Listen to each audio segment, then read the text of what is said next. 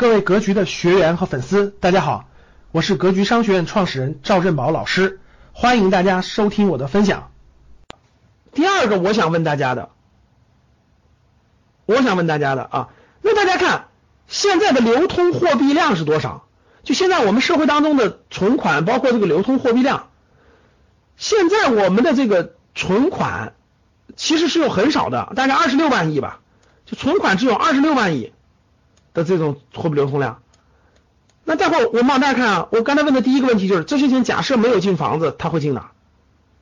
对吧？第二个，第二个，我再问大家一个问题，我再问大家一个问题啊，这个这些钱，好，我再问大家一个问题，这个现在这么多钱都跑到房子里了。他能不能随便出来？大家能听懂？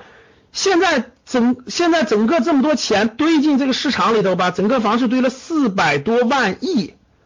我问大家，如果它能流通，就如果这个这个这个炒房子的或者投资房子的，随时都想出来，随时出来会造成什么情况？你告诉我，就会造成什么情况？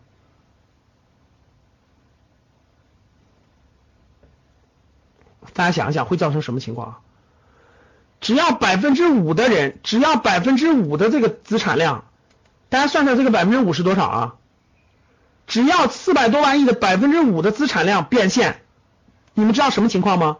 银行里就没有现金了，就所有银行里老百姓的存款现金就被全被取光，就是就全被取光，就是所有现金都会全部被被取光，就只要百分之五。只要百分之五的抛售，房子只要百分之五的抛售量，将会占用全部货币，就是所有银行里的全部货币将会全部占用量，只要百分之五就够了，只要百分之五，就就可以把银行所有的钱全部提光了，你就知道它有多大了吧？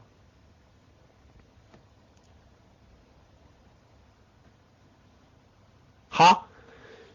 那现在各位告诉我，现在这么多发行，为刚才有人了，那为什么当年要开这么大口子，这个发行这么多货币呢？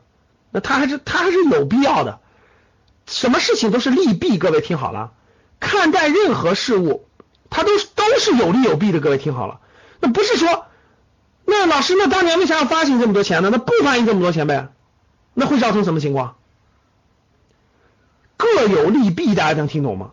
就所有的发展都是各有利弊的，到今天也是，我们今天面对的未来同样是各有利弊的，每一个事物都是两面性的，你不要站在一个好完全绝对对或绝对错的角度去考虑，那就大错特错了啊，那就大错特错了。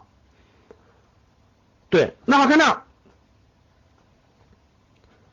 所以我问大家，那这么多的钱现在在房子里。海南一个限购一个限售就七千亿的资金就进去了，就炒海南房子的七千个亿，咔嚓就进去了，出不来，五年内才能卖。那我问大家，这么多钱，现在如果让从房子里往外跑，哪能承接了这些这么多钱？大家回答我，哪能承接了这么多钱？这这么多钱去哪？这么多钱去哪？假设房子的这么多市值出来个几十万亿，你告诉我那几十万亿去哪儿？几十万亿去哪儿？根本没地儿可去。假设房子咔嚓卖个百分之五出来，几十万亿的去哪儿？这些钱去哪儿？真要几十万亿出来，那一变现把银行的钱全用光了，那变现出来这几十万亿的资金去哪儿？它去哪儿都是风险。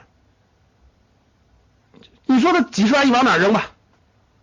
往实物里面扔，那立马就是去那个暴涨。这往股市扔。股市总共才五十万亿市值吧？现在是六十万亿还是五十万亿市值？这随便出来个百分之五，股市立马涨一倍，不止一倍，所以嗖嗖全涨上去了。那风险一大一波动又没了，那你告诉我去哪？让他去创新的实体经济，他也不去，放到国外都打水漂了。那国外更是去哪？你们回答我去哪？你告诉我去哪好吗？所以，先把它锁在房子里，那就成了现在最好的出路了，那没地儿可去，这么几十万亿的资金把它套出来，你说去哪儿？希望他去实体经济啊，但实体经济不赚钱了呀，就传统的实体经济不赚钱了呀，新兴的实体经济这些钱去不了啊，这些钱找不到实体，就新兴的创新的实体经济的入口啊。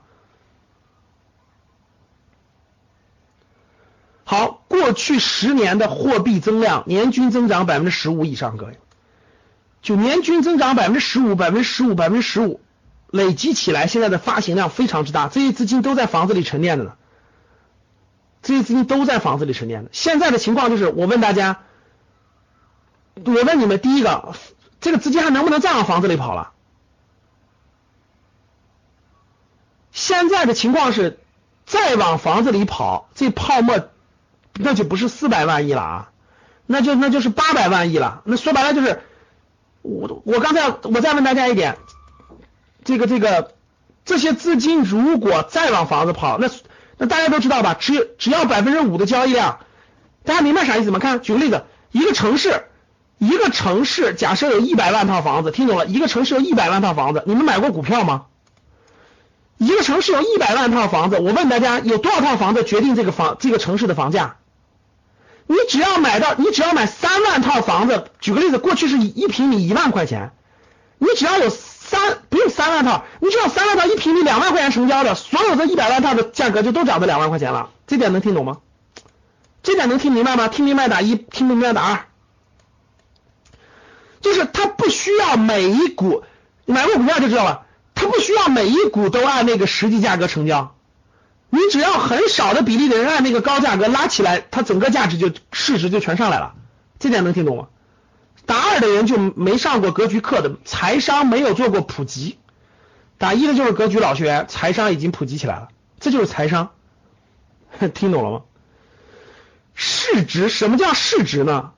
市值就是当一个公司举个例子啊，一个公司有一亿股，看一个公司有一亿股。当它一股股票从五块钱涨到十块钱的时候，它的市值就变成两个亿了，能听懂了吗？其实交易量可能只可能只交易了百分之五，能听明白吧？你们知道炒房子为什么好炒吗？大家知道炒房子为什么好炒吗？因为房子没有流通性。你到一个城市以后去，你到一个城市去，你把它的二手房只要垄断百分之三的市场，你手里只要买那么几百套房子，一个小城市的房子房价就拉起来了。所以我身边有几个人都炒房的，怎么炒的呢？就几个人合伙凑那么一两个亿，到一个小城市，大概这个城市就是三线城市，你只要把市面上所有的二手房拿开五百套房子，立马这个整个市场的价格就都涨了。大家能听懂吗？能听明白吗？听明白打一，听不明白打二。打二的准备学习啊，基本财商。整个市场它是跟那个流通的那一点盘相关的，它不跟所有相关，因为大部分人不卖房子，大家明白了？就大部分人他不卖，所以当他看到市场的价格只卖了一点点，只卖了百分之一到百分之三就涨到两万块钱了，他自然而然他就认为市场价格值两万了。其实呢，只是交易了很小一部分，大家懂了吧？说的再简单点就是，你家房子现在你感觉值两万，我告诉你，等你卖的时候它值五千就不错了，只是一种。这就是金融手段，这就是金融的这种炒作手段，这点能听懂了吧？所以你你家房子值一千万，其实你可能永远会看不到值一千万那一天，因为这是市值拉动的，并不是它真实值那么多钱，懂了吗？明白了吧？所以各位，这么多钱的。它的流动性，它上涨的时候很容易，它上涨的时候一点就能拉动。同样道理，它下跌的时候也很容易，能能听明白吗？它下跌的时候也很容易，只要百分之三和百分之五，它的变化就极其迅速了，就极其迅速了。所以大家明白，这是其实房子呢，到后期已经全部是一个金融老百姓为了保值升值的一个工具了啊。其实绝大部分城市的房子都是看到。四线城市的房子最近在涨，对吧？刚才有人说了，宁夏的房子涨一倍了，那都已经到了就末梢的末梢了，已经就是钱很多钱没地儿去，好城市都买不了，被挤压到了没有投资价值的城市的去了，已经。感谢大家的收听，本期就到这里。想互动交流学习，请加微信二八幺四七八三幺三二二八幺四七八三幺三二。欢迎订阅、收藏，咱们下期再见。